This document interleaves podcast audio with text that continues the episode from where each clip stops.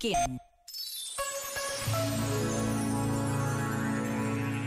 O edifício é antigo, mas está cheio de jovens que falam línguas diferentes, que chegam e partem de mochilas às costas, que rezam numa pequena capela, que jogam matraquilhos nos intervalos do trabalho. Há jovens que atendem chamadas, outros que preparam encontros, outros ainda que fazem posts para as redes sociais. É a Jornada Mundial da Juventude a acontecer todos os dias na sua sede oficial em Lisboa.